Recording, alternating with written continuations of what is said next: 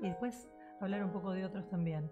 Eh, la idea de vernos en vivo, bueno, entusiasmó bastante a la gente, así que hicimos todo el esfuerzo. Guido, que es un genio total tecnológico, hizo, bueno, todo este esfuerzo para que estemos ahora transmitiendo en vivo, no solamente en Instagram, sino también en Facebook. Así que bueno. ¿Cómo está, gente? Hola, Guido. Eh, así que espero que disfruten un montón el día de hoy. Yo lo que voy a hacer es abrir mi Facebook del Secreto de los Hombres para poder leer todas las preguntas que ustedes tengan para hacernos. Recuerden que esto es interactivo, eh, así que cualquier cosa que tengan, alguna pregunta o algo puntual de lo que vamos charlando, a medida que ustedes los vayan, nos vayan escuchando, lo que quieran preguntar, escriben. Y bueno, yo ya estoy, ya lo tengo abierto, así que... Sí, igualmente todos los comentarios de Instagram también los vamos a ir este, respondiendo. Tenemos a alguien que los está viendo. Tenemos a alguien que nos está asistiendo. Gracias a, nuestro asistente que hace ok con su dedo y, y, vamos, eh, bueno, con todo. Bueno. Buen programa de hoy. Qué buen programa, más tecnológico. Esperemos que nos vean este, nuestras lindas caritas. Sí, este. porque. Eh, hola, José, ya nos saluda alguien. Eh, bueno, están, está bueno porque la gente decía, eh, pero no nos vemos, vemos una figura fija. Bueno, bueno. siempre que podamos, vamos a hacer Estos son los delincuentes detrás de cámara. Este despliegue está bueno, Está bueno que, que eh, haya alguien este, mm, se le corta un poquito la imagen, nos avise. Nos avise, exacto. La transmisión en principio está saliendo bárbaro. En Facebook con unos segunditos de delay, pero está saliendo bárbaro. Yo nos estoy viendo y está saliendo muy, muy bien. Bueno, tema de hoy. Nos quedamos con un montón de preguntas. Mucha astrología, muchos planetas, muchas casas. Era un barrio. Me perdí. bueno. Pero lo que entendí que lo de Pisces estaba bueno. El hombre de Pisces era un, hombre necesitado. El hombre de Pisces. El otro día me encontré con una paciente mía y su hombre de Pisces no estaba nada bien porque estaba en esa parte mm, del Pisces en negativo hombre que es muy violento. Entonces la chica estaba como muy preocupada y yo le decía, bueno, cada signo que está en un aspecto negativo se complica muchísimo. Quiero aclarar antes que nada que yo no soy astróloga, ni pretendo ser, ni pretendo ocupar el, lugar de ningún astrólogo. De hecho, eh, conozco dos o tres astrólogos de primera línea a quienes recomiendo. Yo simplemente lo que hice durante todo este tiempo fue estudiar la astrología que me diera a mí herramientas para que en el momento en que venga una persona a terapia, yo pueda sacarle la ficha rápidamente. Por ejemplo, aparece un hombre de Sagitario, lo trato de una manera, sé que hay patrones de su personalidad que no coinciden, por ejemplo, con un hombre de Pisces o un hombre de Tauro. Entonces, en el mismo instante donde esa persona me da su fecha y mes de nacimiento, yo me doy un paneo generalizado de cuáles son sus características. Entonces, yo no soy astróloga, yo soy psicóloga, recibí en la Universidad de Buenos Aires, formada en un montón de otras cosas y em, en, otras, en otras percepciones, intuiciones y dones pero yo no soy astróloga, simplemente que me parece que es un tema muy importante para lo que tenga que ver con vínculos, para que la gente se entienda, para... Eh, yo escucho mucho todo el tiempo que me pregunten sobre compatibilidades, bueno, y yo soy de Tauro y tengo un novio leonino, ¿somos compatibles? Bueno, un poco lo que decíamos la otra vez es que no hay ni compatibilidad ni no compatibilidad. Ese es el primer mito que vamos a romper con este tema. Simplemente lo que hay es a partir de conocer las propias características, puntos de encuentro y puntos de disidencia.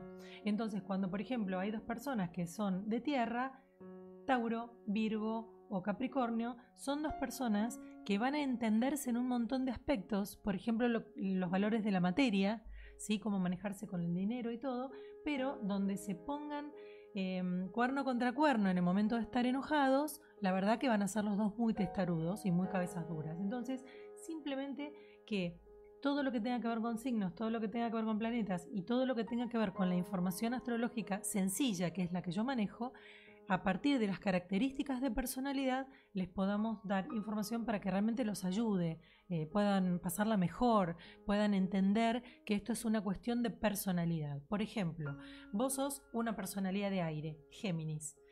Otros de aire son Libra y Acuario. Yo soy Ah, Pisces, es, agua. El lado tipo malo de Pisces que, que se ahoga. Eh, que se vuelve muy ciclotímico. Y en los hombres que se vuelven bastante violentos. Sí, eso es un signo muy ah, particular. Ah, mira. ah tipo tormenta en el agua. Sí, claro, claro, exactamente. Claro, lo querés llevar al medio agua. Claro, por eso se ahoga, ¿no? En realidad se dice agua. que los peces se pone el contrario, porque hay un pez mirando para un lado y otro para el otro. Mm. El aspecto negativo del Piscis es cuando el pez de abajo se va a contracorriente. Mm. Eh, entonces, ¿qué pasa? Eh, estábamos hablando del tema de los signos. Bueno, Géminis, es aire y Ah, ah. Piscis es agua junto con Escorpio y Cáncer. Entonces, los signos de agua son muy emocionales. Son, eh, imaginen cómo corre el agua, ¿no? El agua se mete por todos lados. Entonces, las personas que, especialmente las mujeres que son de signo de agua, cuando cortan el vínculo, les cuesta años cortar con esa persona. ¿Por qué? Porque el agua se metió por todos lados. Es tremendo. En cambio, el signo de aire, por ejemplo, es más volátil. Vos querés hacer que un acuariano baje a tierra. Es dificilísimo. Eh, entonces, bueno, ese es un punto súper importante. El aire. El aire es intangible, ¿viste? Es, es in- inasequible, no lo puedes agarrar. Y al Géminis le encanta la pregunta y la respuesta, le encanta que le digas, eh, que le respondas, que charlen todo el tiempo. El Acuario es bastante más evasivo, se cuelga. Y el otro signo de aire, que es el Libra, todo el tiempo quiere entrar en una en una manera de charla que tenga que ver con discurrir. Si vos opinás sobre el blanco, él te va a mostrar las bondades del negro. Y te va a tratar de convencer con todas las bondades que tiene el negro. Y un buen día le vas a decir al hombre Libra, ¿sabes que tenías razón? El negro es buenísimo. Y te va a decir, pero no sabes las condiciones y propiedades que tiene el blanco. Y vos te agarrás la cabeza y decís, no puedo ¿Y creerlo. cuál es la meta que tiene para hacer eso? La meta que tiene es mostrarte que hay bondades en el aspecto contrario, es llevarte al análisis, es conversar sobre la riqueza que tienen las cosas. El libriano es súper rico en su, en su charla, así que es muy interesante. ¡Wow! Nos saludan, uy, se sumaron varios más. Eh, se suma Silvana, buenas noches a vos también. Fernanda, corazoncitos para ti. Claudia, hola, ¿cómo estás? Andre, Andre, hola, genios, cada día mejor, divina. Se, le copaba el tema del video. Así que, bueno, en, en algún punto es eso, ¿no? Compatibilidades. Eh, también cuando las personas empiezan a hablar, va- vamos a abrirnos un poquitito más de la astrología hoy, ¿no? Vamos a hablar un Sí, ah, poco de porque a, mí cuando me preguntan por compatibilidad de parejas, siempre la respuesta es eh, no, o sea, com- eh, viste cuando dicen es match o no es match, Sí, pero es, es blanco o es negro, eh? no, no, y eh, compatibilidad es más un gris, es explicarle los pros y los contras. exacto. O sea, tenés que trabajar en este aspecto por cómo es uno y el otro, y en esto te vas a llevar bárbaro. Y pero- pensemos, por ejemplo, en la compatibilidad de personalidades. Olvidémonos un- por un De rato de los ¿no? signos. Ah. Claro, entonces, em, cuando una persona dice, yo soy compatible con la otra, vos decís, como terapeuta, ¿cómo puedo decirte si sos compatible? Lo que sí yo tengo que analizar es cuáles son tus recursos, cuáles son los de la otra persona, y tengo que hacer que las personas se entiendan en la parte de la personalidad que no tiene que ver con la herida. Y acá voy a explayarme porque este es un punto clave para las parejas. Y voy a hacer el dibujo la otra vez que no pude para la gente de Ujú. Facebook porque no tenían imagen. Imaginemos que acá hay un hombre y acá hay una mujer. Mis pulgares tienen que ver con la herida, la herida de cada persona. Cada persona tiene una gran herida que lleva durante toda la vida, por ejemplo, ser abandonado. Un hombre que su padre lo abandonó a los 5 años le marcó una herida donde él continuamente está intentando generar parejas sin entregarse, sin abrir el corazón del todo. ¿Por qué? Porque él siente que si se entrega, como lo hizo con, con sus padres, lo pueden abandonar. Eso es una herida que se va replicando a lo largo de toda su vida. Y por, al- por otro lado, tenemos la mujer, que es su novia, que tiene otra herida, la de sentirse sola, ¿no? La de que el otro no le da valor y entonces le trae sen- sentimientos de soledad. Las heridas siempre vienen de parte de la crianza, los padres. De los primeros chicos, años ¿no? de vida, sí, sí, sí. de marcas de, no necesariamente todo el mundo sabe cuál es su herida. Entonces, ¿qué pasa? Cuando estas personas que viven su vida corrientemente se encuentren en el lugar de la herida, ¿qué va a pasar? Si la mujer se sintió sola porque el hombre no, la, no le dio valor en, por ejemplo, una conversación frente a una comida de amigos, y ella se puso a hablar en su celular y él se sintió abandonado, esto va a hacer que las dos heridas choquen. Y en el momento del choque se arman esas discusiones donde se cae del cielo. ¿Por qué? Porque como son heridas, son los dolores más profundos que tienen las personas. Entonces, si la pareja le toca en la herida en carne viva del otro, se arman esas discusiones que tardan un montón de días en sanar. ¿Y cómo, cómo evitas que.? Primero, el- en realidad lo mejor que se podría hacer es que la gente supiera cuál es su herida. Mm, ¿Por qué? Porque entonces lo que hace es mostrarle a la otra persona que ese es su flanco débil, que esa es la parte donde él no puede pensar. Si vos me tocas una herida que yo tengo en carne viva en el brazo, yo automáticamente del dolor que me hace sentir agarro así, me toco y ya no puedo pensar en nada. Entonces llevémoslo a lo emocional. Si mi pareja me está tocando en una herida y le está dando ahí a- y no se da cuenta que sigue y sigue lastimándome, eso trae un problema enorme. ¿Por qué? Porque yo no puedo razonar del dolor que tengo. Pero eso si la persona está tocando la herida del Sí, otro. sin querer, ¿no? Digamos, sí, sí, sí, pero mm, eso cuando el otro toca la herida del otro. Pero también es verdad que la propia persona lleva la situación a ser interpretada como me estás tocando la herida. Exactamente. Es como un imán. Eso, ¿no? Exactamente, porque ¿qué pasa con las personas? Cada persona que tiene una herida... ¡Ay! Nos están viendo desde Grecia. ¿Grecia? Sí, hola ¿Quién nos mira de Marcos. ¿Te das Ah. cuenta? Hola. Se están haciendo un viaje increíble en pareja. Eh, les mandamos un beso a los dos, divinos. Y dan vueltas por todos lados y les aconsejo que voy a dar el nombre. Pasame el nombre, Marcos, de, de tu sitio de Instagram, porque no saben las fotos que tiene. Eh, divina el nombre, ahora me lo va a escribir. Em, entonces, ¿qué pasa? Cada persona va en silencio con su propia herida, tratando de escudarla, tratando de ponerle vendajes. ¿Para qué? Para que los otros no me vayan tocando mi herida. Imaginemos estas dos heridas que Abandono nombramos y- antes. y- Abandono.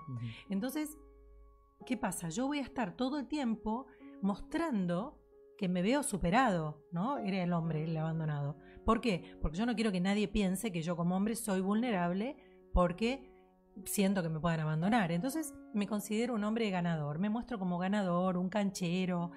Ay, me manda Ma- Marcos. Ahí está.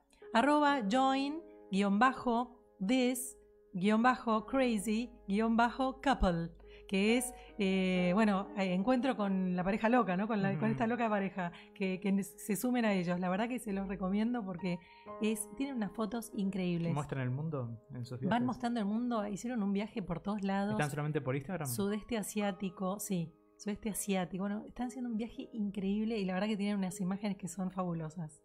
Eh, qué divino, dice que me extraña, sos, sos un divino.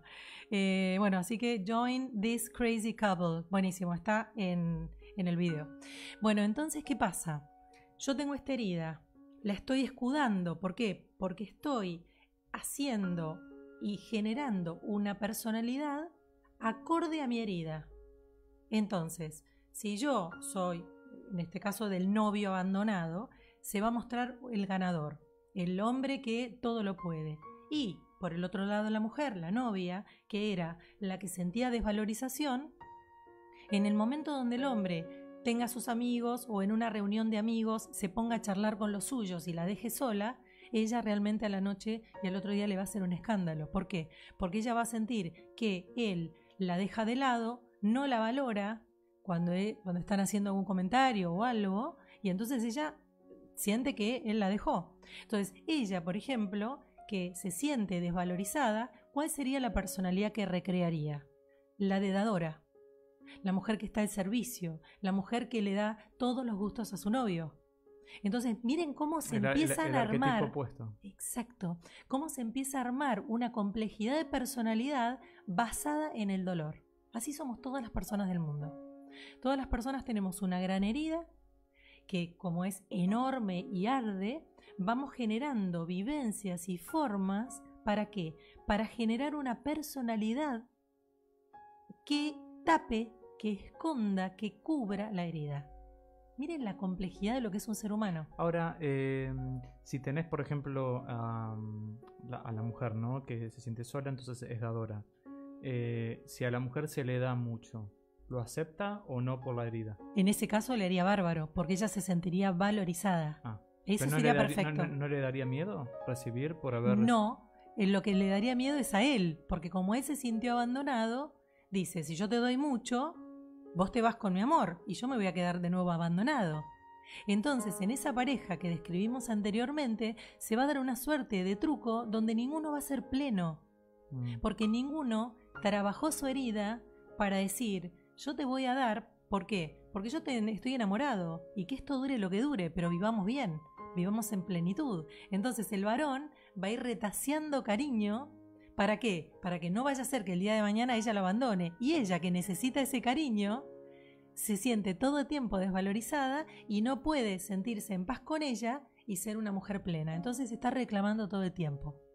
Esto es fabuloso porque es como entender cuál es la dinámica de las parejas y entonces, ¿son compatibles o no? Y yo diría, no somos compatibles o no, tiene que ver con nuestra herida. Si nosotros podemos trabajar nuestra herida, si nosotros podemos entender quiénes somos, ahí vamos a poder estar en equilibrio y en paz con el otro. Es Ahora, clave. Si el otro no tiene claro cuál es su herida, ¿no? Por ejemplo, la mujer no tiene claro cuál es su herida. Sí. ¿Cuál es el truco para el hombre o para la mujer para descubrir cuál es la herida del otro, que el otro todavía no la tiene clara, para no meter la pata? Bueno, a ver, cuando las personas hacen un trabajo terapéutico emocional, las personas no solamente pueden saber su herida, sino que también pueden ayudar al otro a que la encuentre, a que la conozca y que se vaya relajando. Esperá porque acá nos están saludando de Salta, Salta la linda. Marcela, qué divina. Bueno, nos mandan un beso enorme. Hola Eli, ¿cómo estás?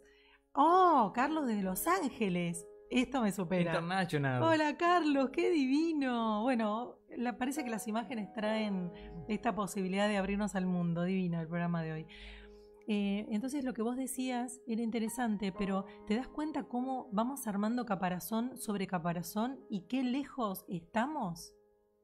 Sí, pero claro, ¿cómo haces para darte cuenta de la herida que el otro país no sabe? O sea, porque por ejemplo, por lo que vos dijiste, siempre uno reacciona opuesto a la herida que tiene. Entonces, si yo veo que la mujer es muy dadora, asumo que es un patrón porque se siente bien sola, por ejemplo. O sea, hay un truquito ahí. Por... Y, pero los hombres no, no, no. Las personas, eh, hombres Los o hombres mujeres, no, no, ¿qué? los hombres son más sencillos y más Bueno, prácticos. pero vamos a dar un por eso consejo empecé para- por ellos. Un consejo para... Pero mm, el hombre es muy racional, con lo cual, la verdad que lo que menos le interesa pensar es en la herida de la mujer, de la suya. O sea, en general el hombre vive, toma lo que quiere, lo que le viene bien, lo que llama a su necesidad Bueno, básica. están hablando de todos lados del mundo, así que tienen que esparcir el mensaje. Vamos a darle un buen espera, consejo. espera. Pero entonces, convengamos que en una primera instancia y en una larga instancia el hombre es muy práctico, muy sencillo, muy cómodo y todo esto no tiene ganas de pensarlo. ¿Sí? Igualmente ahora vamos a hablar para los hombres que sí quieren pensarlo y son los que se están uniendo a nosotros hoy. La mujer que también hace este trabajo, yo, me doy cuenta, trabajos espirituales o trabajos terapéuticos, el 80% son mujeres, ¿sí? 70% hoy, que el hombre ha avanzado tanto en la búsqueda de sí mismo. Entonces, cualquier mujer que tampoco hizo una exploración suya personal, bueno, tampoco va a saber cuál es su herida y lo que va a hacer es reclamar continuamente y secarle la paciencia al hombre. Entonces, cualquier persona que no se pudo observar y trabajar internamente, bueno, no tiene el manejo del conocimiento este, pero no es tan complicado descubrirlo. ¿Por qué? Porque si, mm, si yo hago un insight de dos minutos de mi vida y soy muy sincera con mí, con mí misma y cierro un poco los ojos y recuerdo mi infancia, determino cuál es mi herida, pero en un minuto. El punto es que las personas creemos que si miramos nuestra herida vamos a ser más vulnerables. Y lo que yo repito una y mil veces es que lejos de ser vulnerable vas a ser indestructible. Cuando alguien se trabaja internamente, cuando alguien identifica las heridas, es como abrirlas. Al primero, sí, al principio, claro, sacas la cascarita, duele. Después con un hisopo vas a ir hasta el hueso, claro que va a doler mucho más. Pero en el momento en que yo desinfecte el hueso, se empieza a cicatrizar de adentro hacia afuera. Y lo único que va a quedar de esa herida es una marca, una línea blanca en la piel, donde yo voy a recordar lo aprendido, pero ya nadie más va a poder lastimarme y hacerme doler. Entonces, si entendemos que las heridas emocionales son exactamente iguales a las heridas físicas, si nosotros la abrimos para desinfectarla de adentro hacia afuera, vamos a lograr nuestra sanidad emocional así como la física, para siempre. Entonces, si todos los que estamos hoy escuchando este programa tenemos la oportunidad de cerrar nuestros ojos por un minuto, y lo pueden hacer los que están en sus casas, y empiezan a recordar los primeros años de su vida, y hacen foco en si en algún momento de sus vidas sintieron soledad o desamparo frente a cualquiera de sus padres, o si hubo algún momento donde sintieran, por desarraigo, por cualquier razón, alguna de estas dos emociones y las identifican, pensemos que el desamparo puede ser abandono, pensemos que la soledad también puede ser eh, una sensación de que ambas generen miedo, ¿sí? El abandono o la soledad generan miedo. Entonces, si nosotros podemos identificar cuál es el miedo, por ejemplo, el miedo a quedarme solo, o el miedo a morirme, porque se murió un hermanito mío, entonces yo tengo miedo que se muera mi hijo porque yo perdí un hermano de chico. Todos estos son casos que trabajo semanalmente. Entonces, si yo puedo conectar con eso, yo entonces puedo encontrar mi propio equilibrio. Y si yo tengo un equilibrio, como hacía el, dibujo anteriormente, si yo entonces encuentro cuál es mi herida, voy a tener menos discusiones con mi pareja porque va a ser bastante más difícil que mi pareja, mi jefe, mi familia, mis amigos o mi mundo alrededor me toque la herida. Por eso yo siempre insisto tanto en el trabajo interno, en lo que tiene que ver conmigo. ¿Por qué? Porque si yo me siento, por ejemplo, con mi baja, con mi autoestima muy baja, todo el tiempo que me ve en juego con mi autoestima, o que estemos en una reunión de amigos y digan, ay, dale, lo que acabas de decir es una estupidez, para mí no va a ser menor eso. Mm. Eso va a ser como un cuchillazo. ¿Por qué? Porque yo me voy a quedar con mi corazón impactado, todo impacta directo al corazón, y entonces yo me voy a quedar como diciendo, dije una estupidez. Y voy a empezar a generar mis mecanismos de timidez, de, de miedo, de enojo, de lo que fuere, todas las emociones que se me van poniendo en juego porque el otro hizo un comentario inocente sobre algo que yo dije. Entonces, fíjense cómo se disparan las emociones como si fueran volcanes, que se destapan de un momento al otro y que empiezan a liberar un montón de sensaciones físicas de las que no estamos conscientes y que hacen que, nuestra vida, que nuestra vida, que nuestro día a día tenga mucho malestar o mucho desequilibrio. Entonces, si yo me pusiera a trabajar sobre, mi autoestima y para mi autoestima, yo podría empezar a entender cuáles son las cosas que me hacen verme vulnerable frente, por ejemplo, a una reunión de trabajo, frente a una charla entre amigos, con mi pareja. Entonces es muy importante que la persona esa se vea y vaya hacia el pasado, a los momentos donde vea por qué su autoestima es tan baja. Por ejemplo, un ejemplo sería los padres que prefieren un hermano por sobre otro. Ahora yo estoy como medio saltando, ¿no? En el sentido de decir ahora, eh, todo esto que está diciendo cambia por completo el, panorama a la hora de decir eh, ¿es match o no es match esta pareja? Exacto. Porque en el, en el sentido de decir, en realidad la pregunta es, bueno, ¿cuánto insight tenés vos hecho?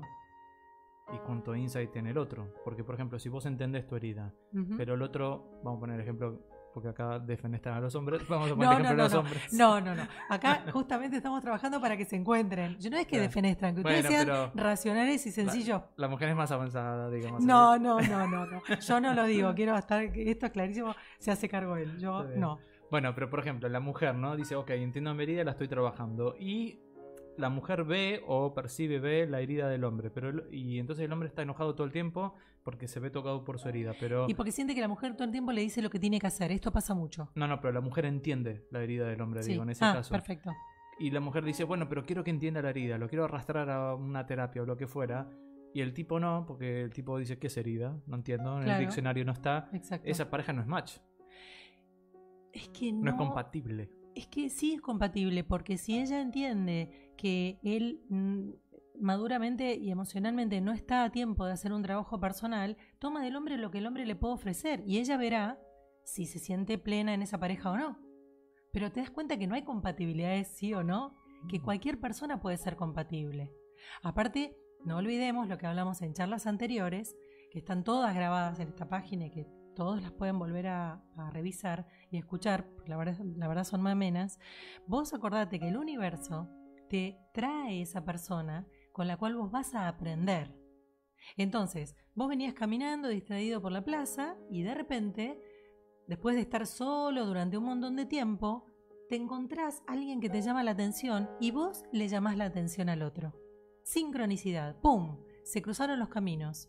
Y a partir de ahí, ¿qué van a hacer? Van a aprender juntos, van a nutrirse con la experiencia de compartir el tiempo que sea necesario hasta que se brinden el aprendizaje que vienen a enriquecer del otro. Una vez que ese aprendizaje esté dado, la pareja gira en un círculo vicioso y ya no hay nada más para aprender y bueno, ahí uno puede dar un paso al costado. Pregunta, ¿siempre pasa, digo, es siempre que pasa que tu pareja te refleja tu herida?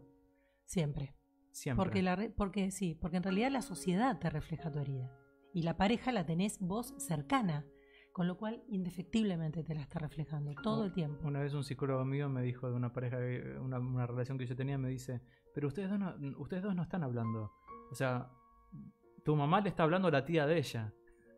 que era con quien teníamos conflicto. O sea, Claro. el problema es entre tu mamá y la tía de ella. Ustedes dos no están hablando. Exacto. Hay un punto que yo digo que siempre revisen. eh, por ejemplo, recuerden que las relaciones de amor se dan por la relación de amor que tuvimos con nuestro padre, por la relación de amor que tuvimos con nuestra madre y por la relación de amor que hubo entre ambos. Miren la complejidad. Entonces, cuando yo salgo a la vida, mis modelos ya están instalados de esa manera. Imaginemos que mi padre no me registraba, mi mamá era muy amorosa y entre ellos pasaba lo mismo, ¿no? Mi padre tampoco registraba a mi madre. Adivinen qué modelo de hombre voy a elegir. El mismo. Exactamente. Pero no lo voy a reconocer. Voy a intentar buscar los hombres que para los cuales yo soy súper importante. Entonces, ¿qué voy a hacer? Voy a encontrar esos hombres que te viven diciendo cosas lindas al principio y después no te las escriben nunca más. ¿Por qué? Porque voy a saltar una y otra vez a estos hombres que me dicen lo que yo quiero escuchar, que soy importante y que eh, ven mis atributos. Pero en realidad están hablando del, del afuera. Entonces, pasado el estado de enamoramiento, pasado los 5, 6, 7 primeros meses, ya después ese hombre se desaparece. Y aparece el hombre indiferente. Vuelve el modelo del padre. Casi siempre uno elige los maridos o las mujeres, los primeros matrimonios que suelen durar un montón, bajo este mismo modelo.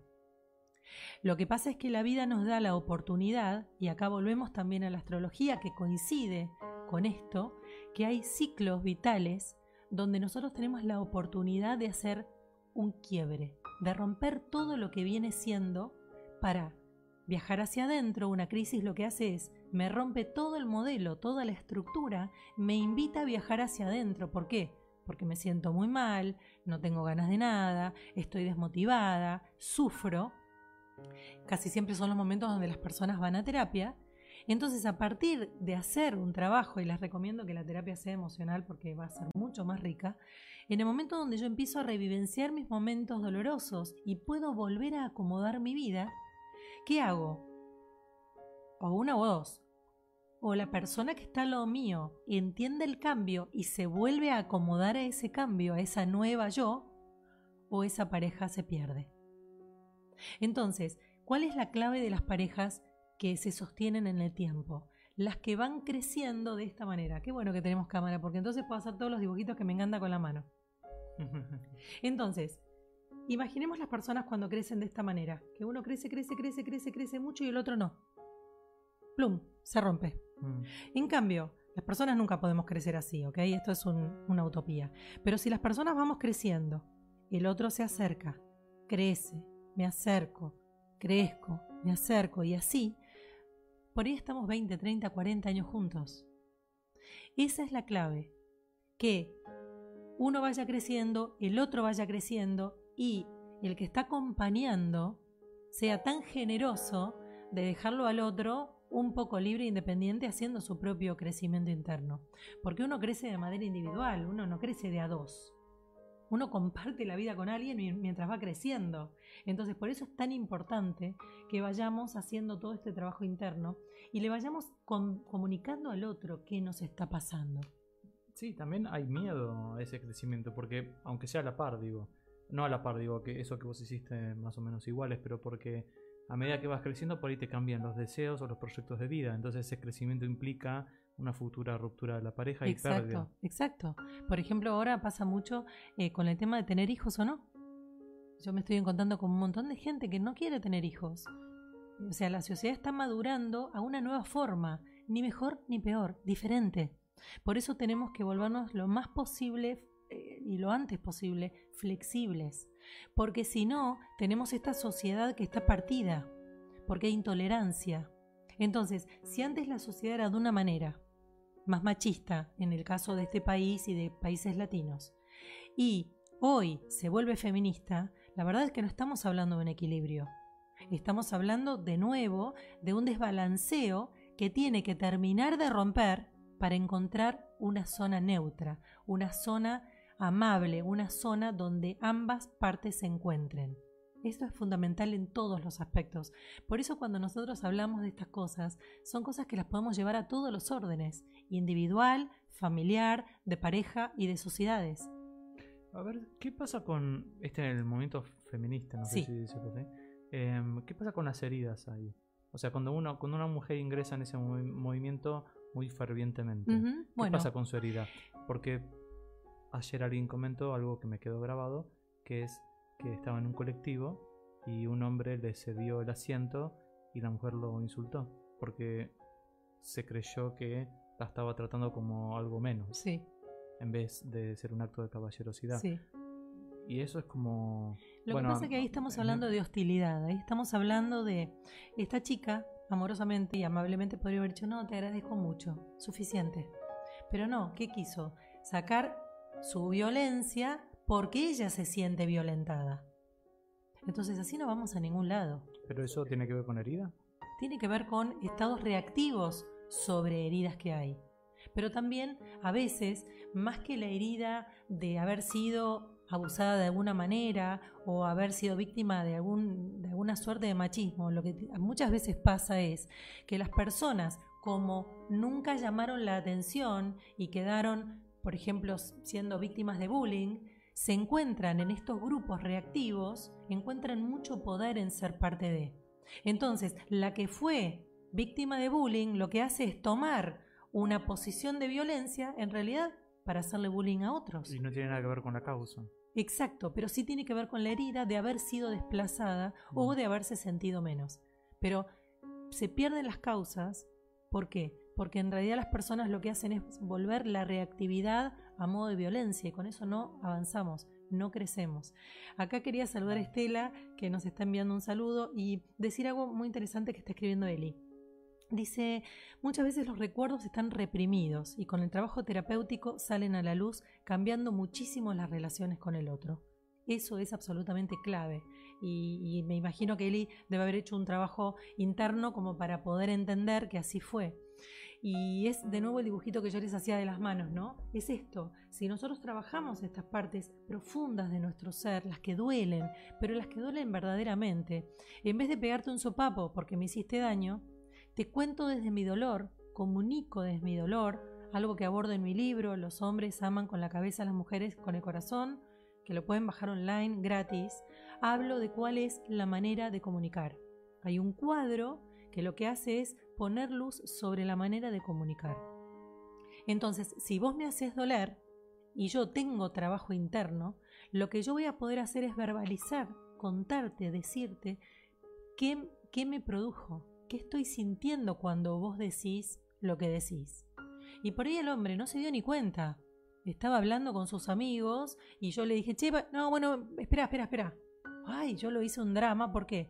Porque eso era lo que me pasaba de chica, porque nadie me escucha, porque yo siento que por más que hable nadie me escucha. Entonces, va a tocar mi gran herida y yo voy a querer resarcir de eso la situación, voy a reclamar. Entonces, si yo no me comunico bien, yo no puedo reparar. Lo único que estoy generando después es más reclamo, que es una forma de violencia y de mala comunicación, de comunicación disfuncional, y entonces no hay entendimiento.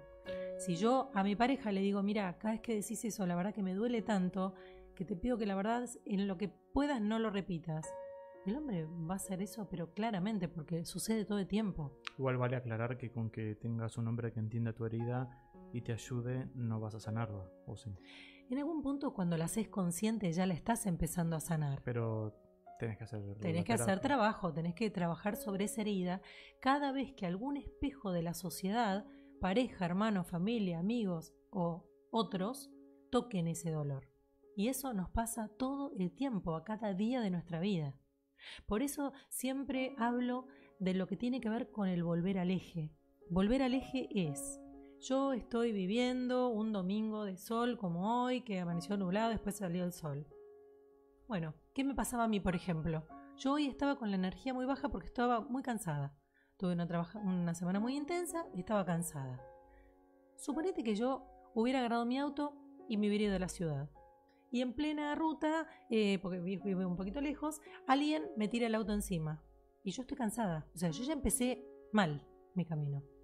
Bajo la ventanilla y le digo de todo. Entonces, ¿qué hice? En vez de salir a un horario donde yo sentía que mi energía todavía no estaba en equilibrio, me fui a meditar. A mí tomar sol me encanta. Me fui al sol, me fui a recargar mis baterías, me fui a meditar, a volver a mi equilibrio, a mi eje, y cuando salí de mi casa, era una persona amable, una persona que estaba pudiendo brindar energía. ¿Por qué?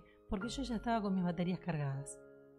Entonces, somos responsables de nuestro interior y somos responsables de lo que emanamos. A mejor estemos interiormente, a más trabajados, a más profundamente eh, develados, mejor va a ser nuestro comportamiento. En pareja, en familia, en cualquier sistema, con amigos, en el trabajo y en la sociedad. Por eso insisto una y otra vez para hablar del eje, pero hablar del eje significa abordarlo desde lo que hoy, una vez más, eh, entregamos como herramienta.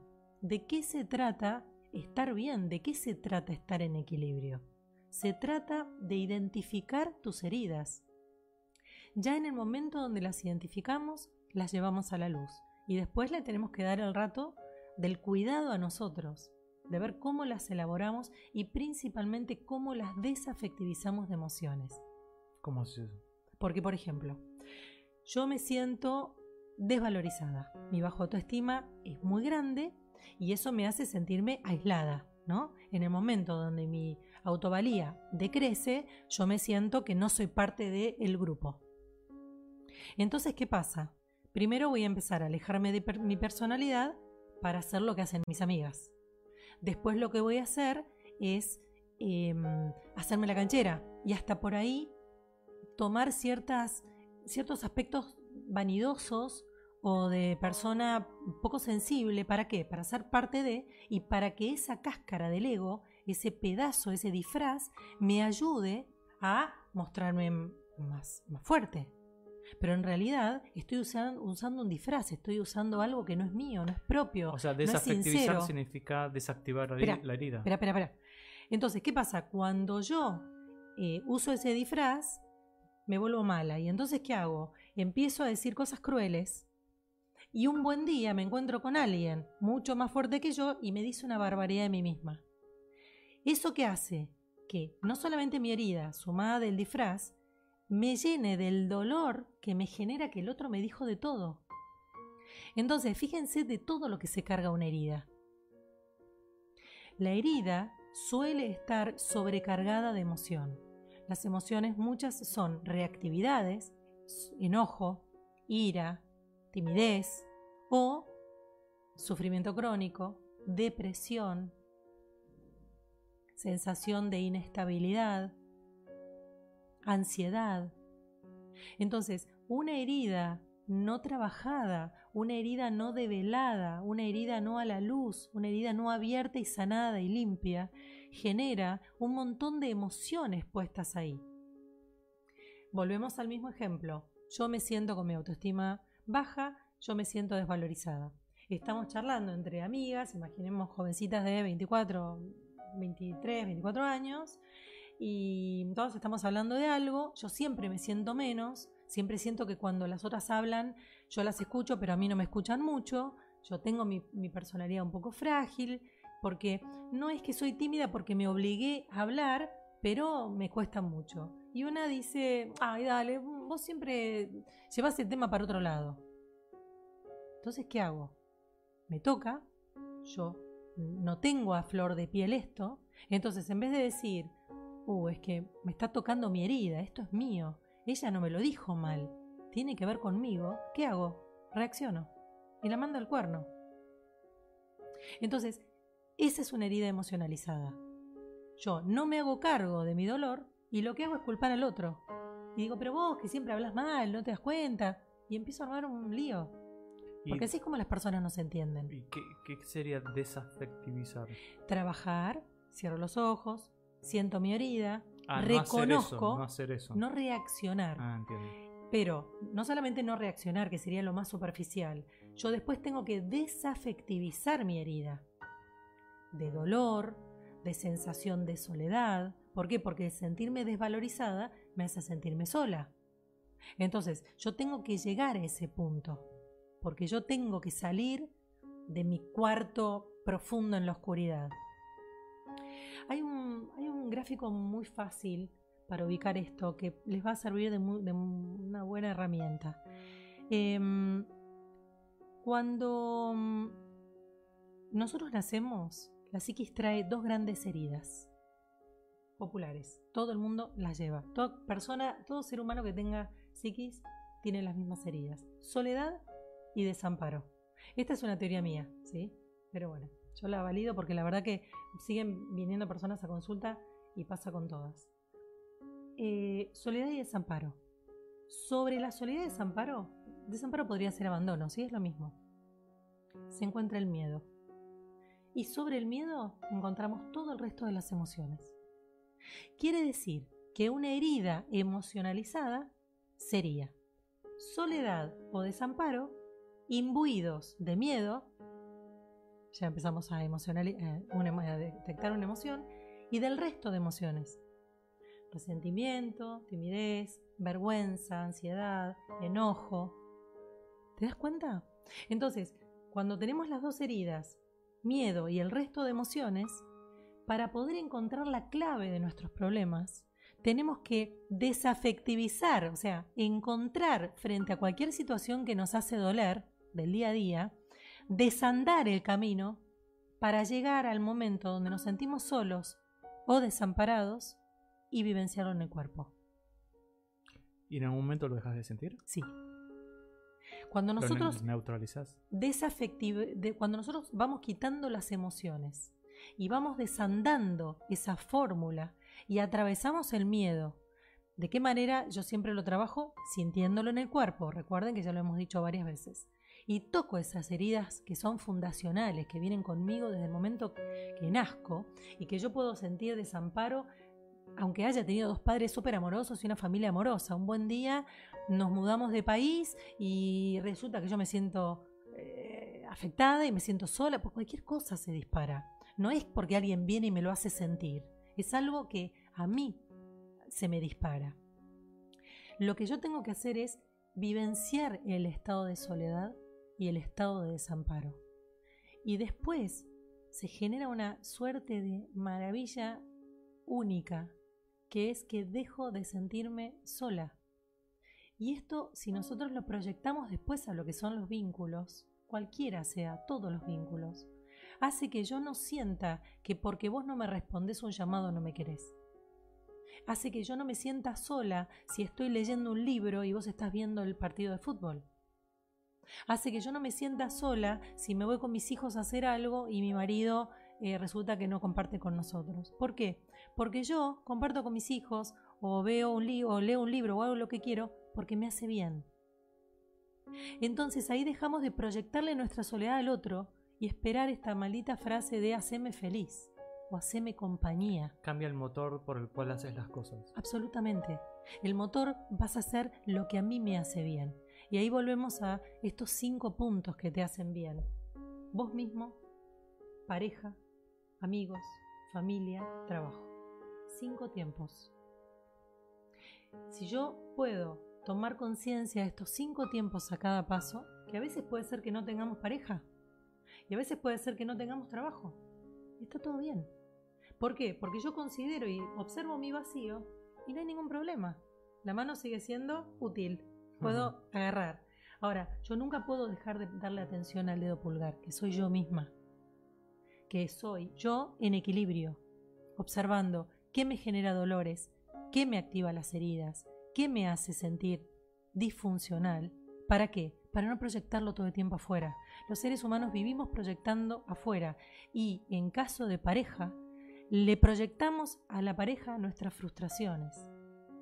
Yo siempre digo que eh, parece, es, increíble, ¿no? Parece que cada uno tiene un tachito y yo mi desperdicio. Como hacen las personas cuando salen con los perritos en una bolsa, en vez de llevar el desperdicio y tirarlo en su casa, lo dejan en la vereda para que lo pise otro. Esto es, y volvemos al punto donde si yo lo hago consciente, después no lo llevo a la sociedad. Si yo me hago cargo de mi miseria y si yo me hago cargo de mi desperdicio, no se lo tiro a nadie. ¿Y cuál es la suerte que tienen las parejas? Que conviven y que comparten mucho tiempo juntas. Y entonces son el asidero de la frustración del otro. Esto es para pensar. Ahora, sí, sí.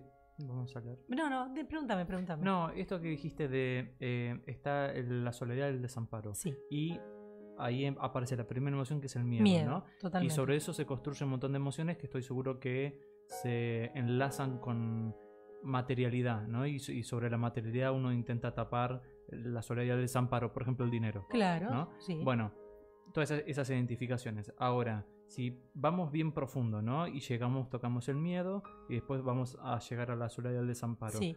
¿Dónde entra en este mecanismo el tema de regresiones a vidas pasadas?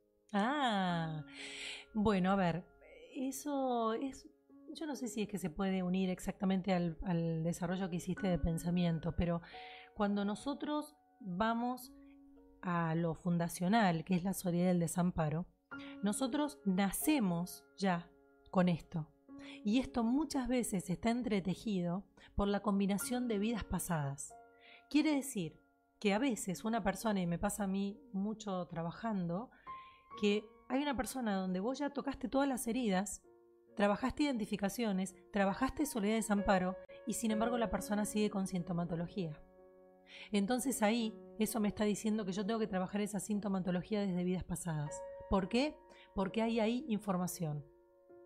Entonces, cuando nosotros venimos a esta vida, nosotros ya tenemos mucha experiencia en el alma y el alma elige esta nave experimental, que es esta, pelo castaño largo que yo elegí, que es esta nave, que me va a ubicar en una escenografía. ¿No? como decíamos antes, con ciertos hitos. Bueno, voy a, en algún momento voy a formar una familia, en algún momento voy a estudiar alguna cosa, en algún momento voy a hacer X. Esos hitos van llegando, pero yo ya tengo un bagaje en mi alma. Mi alma experimentó un montón de cosas y mi alma pactó con seres superiores en ese momento venir a transitar este camino de vida para ver qué es lo que sucede y, y cómo yo con mis recursos supero los escollos. Entonces, ahí viene la información de vidas pasadas, que en un ratito solo les vamos a hablar, porque hay novedades con el tema de vidas pasadas. Voy a responder las últimas eh, preguntas que tengo acá. Em, Fernanda nos dice, ¿qué opinas de poder dialogar de nuestras heridas con nuestras parejas? ¿Lo consideras positivo y evolutivo? Absolutamente. Absolutamente. Bueno, esto en algún momento ya sin, sin, esto es magnífico, porque sin haber leído esto ya lo venía respondiendo. Esto es la sincronicidad y lo que, cómo somos energía. Entonces es súper evolutivo. Ahora, les quiero decir algo que es súper importante. No den armas para que el otro lastime. Cuenten y hablen de sus emociones siempre que el otro esté capacitado a que esto sea un recurso y no un arma para que en la próxima discusión me diga cosas y me hagan doler más. Porque esto sucede mucho en las parejas. Cuando las parejas no tienen una cierta madurez, lo que hacen es utilizar las conversaciones donde estuvimos a flor de piel para lastimar después con eso. Esto es clave y esto pasa todo el tiempo y esto pasa todo, todo el tiempo con todas las parejas más normales y que podemos encontrar. Entonces, yo te estoy dando a vos una información de algo muy delicado mío. No te estoy dando un arma para que después me lastimes. Esto, por favor, conciencia y don de gente. Pero, ¿cómo sabes dónde está el límite? Decir, digo, hasta acá o cómo. Vos vas conociendo con quién estás. Entonces, si vos estás con un discutidor, Si vos estás Mm. con una persona que todo el tiempo te está echando trapitos al sol y te está lastimando, no es una persona para hablar de tus heridas. Porque sabes que en la próxima discusión te va a demoler. O que va a utilizar, por ejemplo, las personas que son muy inseguras, va a utilizar los celos todo el tiempo para sentir que te posee. Te mata. O sea, no, hay forma de que vos te puedas volver entera. Entonces las personas empiezan a entrar en un círculo de celos y de una autodestrucción terrible. Entonces, seamos abiertos con personas que podemos considerar que con la información delicadísima que estamos dando pueden hacer algo amoroso, positivo para el vínculo. No estamos entregando un arma para que nos lastime, estamos entregando una información muy delicada, muy profunda, de lo más sensible de nuestro interior para que el otro pueda, en el momento donde esto se está poniendo de manifiesto, porque la situación me está superando y lo estoy mostrando, para que el otro pueda entender que en ese momento estoy en un momento de desequilibrio y estoy en un momento de dolor, que es el momento donde tiene que frenar para no lastimarme. Esto es clave. Ahora, ¿no, eh, ¿no se ve difícil el panorama? No, Eh, eh, no, no, en el sentido de. Acá me pongo al lado de las mujeres, de que una mujer le está hablando a un hombre y el hombre entienda eso. El hombre lo entiende, ¿sabes? Que el hombre, los hombres son muy, muy inteligentes. Lo que pasa es que se hacen los tontos porque les es más cómodo, porque como la mujer suele ser bastante demandante, en algún punto, mm, viste, la juegan de tontos. Pero, Pero el hombre- con el cuchillito Pero el hombre es muy le- le dicta, profundo. ¿no? Y sí. A, a- a eso voy. Sí. A Porque mí, el porque a hombre- mí me da la sensación. Porque el hombre usa, viste, como la racionalidad, como, como esa parte para darte duro, y la mujer, al ser tan emocional, lamentablemente se Claro. siente muy dolida. A mí me da la sensación que la mujer tiene miedo de hacer lo que estás diciendo. No si lo hace de la manera en que la estoy explicando. Primero, observar en el panorama y en el vínculo si esto es posible. No podemos decir que en un 100% de casos esto es posible. ¿Sí? Mm. Esto es clave y ojo. Entonces, en algún momento vos vas pudiendo, eh, es, bueno, acá lo dice José, armas y escudos es clave de ponerlos, o sea, en un vínculo no podés estar con armas y escudos. Si vos le estás hablando a alguien desde el corazón y ese otro en todas las discusiones o las charlas o los encuentros futuros lo que hace es lastimarte, esa es una persona claramente que usa armas y escudos. Entonces esa es una pareja que vos tenés que pensar y realmente evaluar si te hace bien. Mm. ¿Qué pasa con estas personas que no quieren abrirse de parejas que le hacen mal? solamente por no estar solas. Y acá engancho con Mar, que nos dice, hace poquitos días estoy soltera, justamente estoy segura que es por una cuestión de sus heridas. Las heridas son difíciles de llevar y manejar. Y bueno, y nos agradece. Claro que sí. Entonces, suponiendo que tu pareja, Mar, no hubiera podido con sus heridas, lamentablemente nosotros no podemos hacer de terapeuta de nuestras parejas y nosotros no podemos hacer de médicos de nuestra pareja. Entonces, si nuestra pareja no hace el trabajo interno para ver qué hace con eso, lamentablemente los vínculos se van a terminar. Y no, Entonces, y no por culpa de uno. no, es porque el otro no puede Pero estar. claro, es claro es, es esto, ¿ves? Lo que le pasó a Mar es esto. Mm. Ella empezó a crecer, empezó a hacer todo un trabajo interno y el otro sigue dando vueltas una y otra vez en lo mismo. Entonces no hay posibilidad. Eh, bueno, la última, eh, el último comentario que nos hacen, eh, que lo hace Fernanda, dice, poder bucear en las profundidades de nuestras heridas nos lleva a poder encontrar la verdadera magnificencia del ser. Al principio es muy doloroso, pero luego podemos entender, acompasar y acompañar esos que antes nos dolía y que hoy es nuestro gran maestro. Suena, suena testimonio. eso. Sí, suena testimonio, bueno, de una persona que seguramente hizo un trabajo enorme con sí mismo y sintió que después de meterse por los grandes infiernos que tenemos en el interior es cuando más plenos nos sentimos, pero plenos en serio, no plenos porque tenemos cosas, sino plenos en la profundidad. El- la plenitud no es alcanzar cosas, sino que es navegar en paz nuestro interior. Nuestro interior puede ser, sino, un gran infierno. ¿Tenemos novedades de vidas pasadas? Me estás mirando con cara de vida pasada. Eh, ¿Cómo va la cosa? ¿Cómo va la ¿Con, cosa? con quién, ¿Con quién nos vamos a encontrar? ¿Y cuándo? Bueno.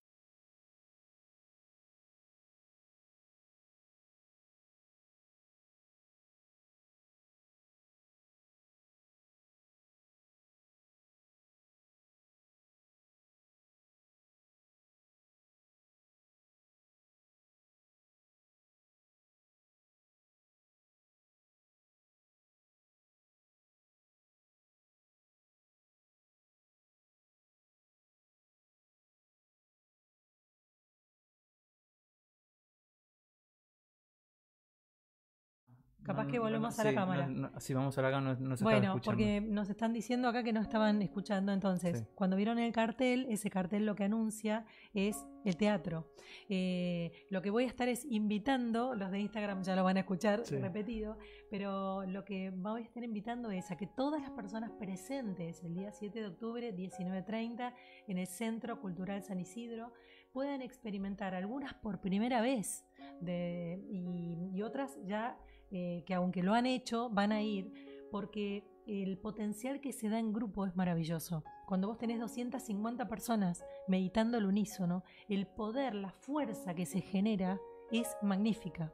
Y las personas van a ser guiadas a el encuentro de sus vidas pasadas. O sea que esta nave experimental que somos va a poder recordar muchas de las experiencias de vidas pasadas. La verdad que lo recomiendo, eh, lo voy a guiar con un- muchísima seriedad, con mucho conocimiento de lo que, de lo que voy a hacer. Durante la primer parte de- del espectáculo, llamemos simplemente porque es la palabra que se utiliza en teatro, la primer media hora va a tener que ver con información sobre vidas pasadas, todas las preguntas que a una persona se le ocurrirían van a ser respondidas en ese momento con Vero Franco, que va a ser eh, de, de coequiper, digamos, de ida y vuelta de preguntas y respuestas. Y después vamos, bueno, ella se va a retirar y voy a estar con el público guiando una lindísima meditación que además de la experiencia o no que puedan realizar de vidas pasadas, porque a veces algunas personas lo que hacen es quedarse simplemente con una sensación maravillosa interna. Voy a lograr que sus cabecitas bajen la ansiedad y el estrés y voy a regalarles un estado de relajación física muy grande. Quiere decir que toda esta vivencia lo que les genera es calidad de vida. Em, la primera pregunta es, al ser muchas personas, Sí, hay, hay personas que tienen mayor o menor tendencia a entrar en hipnosis más profunda, ¿no? sí, Al ser más personas es más sencillo es más probable. por el campo que se genera Sí, energético. me pasa con un, un montón de personas que me dicen, hey, pero yo hice una vez una experiencia de vidas pasadas y no vi nada. Bueno, esta es una buena opción porque todo ese inconsciente colectivo, toda esa fortaleza eh, inconsciente, todo ese poder mental que está ocurriendo eh, de 250 personas haciendo lo mismo, te va a ayudar a que puedas lograr encontrar esas imágenes, esa escenografía y esa vivencia de la vida pasada. Por eso es una muy buena oportunidad para personas que ya lo han intentado y no han podido. ¿Por qué? Porque todo ese lugar genera como un sistema y ese sistema es muy eh, habilitador de la posibilidad de encontrar esta experiencia. Y, y con respecto a lo, a, a lo que uno experimenta y, se lleva de una regresión a vidas pasadas, ¿no? Eh, yo tengo varios pacientes que, no voy a decir obsesión, pero tienen una pequeña obsesión por ahí. Están muy interesados en vidas pasadas, pero esa, ese, ese interés tan grande que tienen los lleva como a querer revivir lo de esa vida pasada. Es como si e- ellos dicen, fui tal persona, entonces en esta vida tengo que hacer lo que esa tal persona hizo. Bueno, hay, como, hay como una especie de apetito raro de querer averiguar más sobre quién fui para saber qué hacer ahora. claro. Eh, Bueno. Entonces mi pregunta es, cuando vos haces la, la regresión, la información que te llevas o el efecto, digamos, que tiene, es el contrario, es el de dejar eso en esa vida para liberarte en Bueno, esta. justamente cuando yo esté guiando todo esto, lo que voy a hacer es decir a las personas cómo van a capitalizar toda la información que van a recibir.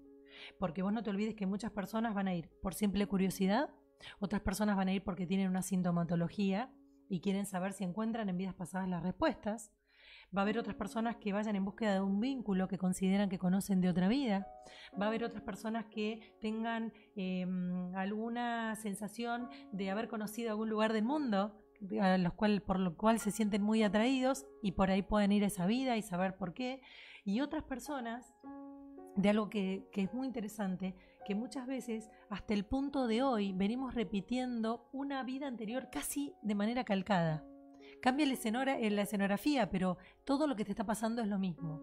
Y cuando podés tener la información de esa vida, lo que sucede es que, uy, los Instagramers, se... chau, los saludamos, pasó la hora. Pasó la hora. Em, puede, sucede eso, que cuando uno eh, se encuentra, encuentra el punto de unión, uno puede entender cómo abrirse de camino.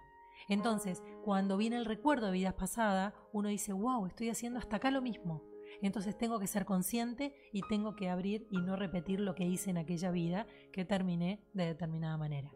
Así que realmente, eh, por supuesto que un trabajo súper profundo, hay personas que tienen patologías gravísimas, esto es solo una experiencia, pero que va a ser muy enriquecedora porque ustedes se van a ir con información, voy a ir guiando eh, la manera en que esto tenga un cierre y una devolución, va a ser un encuentro muy rico, o sea, no es solamente la experiencia y ya. Y para la señora que está diciéndole a la madre, dale, vamos, vamos, y la madre por ahí tiene miedo, porque en una regresión tal vez ves cómo te moriste. Mm, mira, eh, pasa algo súper interesante, y te lo digo a vos, nadie ve lo que no puede, em, lo que no puede sostener, ¿sí? Porque no recuerden una cosa, no podemos abrir ninguna puerta que tu inconsciente no nos permita abrir. Yo voy a guiar y la mente de la persona va a abrir o no determinadas compuertas del inconsciente. Y esto es clave. Con lo cual, miedo no hay que tener. Voy a explicar por qué no miedos durante media hora el día del espectáculo. O sea que voy a dejarlos muy tranquilos. Pero no hay nada que temer. No hay ningún lugar en el tiempo donde nos podemos quedar, porque no viajamos en el tiempo. Los archivos ya están en el inconsciente. Em, así que es lindísimo para compartir. Vienen grupos de amigas, vienen familias, vienen parejas, vienen personas solas. El teatro ya está vendido a más de la mitad. No se dejen estar. ¿Cómo hacen para comprar entradas? Pueden comprarlos por Ticketek, pueden comprarlos en la boletería del teatro, Avenida del Libertador, 16.138, o pueden ir al teatro si son socios de Swiss Medical. Con la presentación de la credencial y el DNI van a tener un 10% de descuento en efectivo Em, y creo que hay algún otro, eh, no sé, alguien lo compró por moto no sé cuánto, o sea, pero se venden en Ticketek oficiales. Después hay que ver quién hace el delivery, ¿sí? Pero eh, no quedan muchas entradas, no se dejen estar, porque, mm, bueno, voy a hacer... Porque se van a quedar atrapados en el presente. Y hay que ir al pasado, señores. Y porque además voy a estar invitada a unos programas de televisión, uno con muchísimo rating de un canal abierto, ya voy a estar dando información y va a volar, realmente van a, van a volar las entradas. Entonces, sean precavidos, es una experiencia maravillosa, ya hay más de medio teatro vendido. Y se va a tener que pensar en una segunda. Y eh, sí, esperemos, ojalá. Eh, pero bueno, la experiencia tenemos que pensar en el aquí y ahora, que es el 7 de octubre, 19.30. Voy a intentar ser muy puntual para empezar, así que vayan con tiempo. El teatro es muy canchero porque el teatro tiene un VIP donde pueden tomar tragos, pueden encontrarse un rato antes con amigos, o sea que es muy ameno, es un teatro muy lindo eh, que lo conduce gente muy, muy profesional y muy cálida, con lo cual eso también es energía, ¿sabes? Porque cuando vos vas a un teatro donde las personas de ese teatro ya, ya tienen una concepción de lo que es eh, llevar puestas y llevar obras y espectáculos con tanta calidez humana, eso a mí ya me está hablando que realmente va a ser algo muy bien, porque, porque el nido, porque el lugar donde vamos a estar ya, ya lo está manejando gente con muy linda vibra. La gente no, no tiene que estar en ayunas ni nada. Nada, no hay ningún preparativo. Así como venís, te puedes tomar un cafecito ahí en la esquina o un trago en el VIP del teatro y realmente el VIP es para todos, ¿eh? porque ahí acá todos somos very important. Eh, pero bueno, se trata de eso, de pasar un muy buen momento. Eh, toda la información la voy a dar previa porque les puedo asegurar que cuando termine el espectáculo van a estar así volando con una sensación de una paz interior muy grande. está llevado todo el espectáculo de una manera muy profesional, muy contenedora, así que no hay ningún miedo, no hay nada que temer porque está todo muy pensado. Yo ya lo hice esto. Eh, soy una persona que estoy experimentada en la materia, con lo cual no hay nada que temer. Hay muchísima información en El secreto de los hombres, en la fanpage, hay muchísima información en Los hombres aman con la cabeza, las mujeres con el corazón, hay información en mi Instagram, eh, cda.psicología, o sea, todo el tiempo voy a tener mucha información para que vayan siguiendo y bueno, y puedan el viernes que viene, 0.30, en la madrugada del sábado, salgo en un programa que se llama Revelados TV en Canal Metro, hablando mucho de vidas pasadas, así que quien quiera puede ahí obtener muchísima información. Hablo también de almas gemelas, así que este viernes que viene, 030 de la madrugada del sábado. Es un buen programa para que vean. Canal Metro. Buenísimo. Bueno, gracias por estar. La verdad fue un, un programa lindísimo. Un programón. Un programón. Y Bueno, imágenes. Y internacional. Internacional, imágenes. Eh, a veces es lindo cuando uno puede interactuar de esta manera. Bueno, chau a todos. Nos vemos cuando? Nos vemos 14 de octubre, 2030, domingo. 2030. De nuevo, charlando con vos. Gracias por todo. Y los dejamos con los contactos para que se comuniquen con Claudia y la sigan por las redes. Chau, chau. Chau.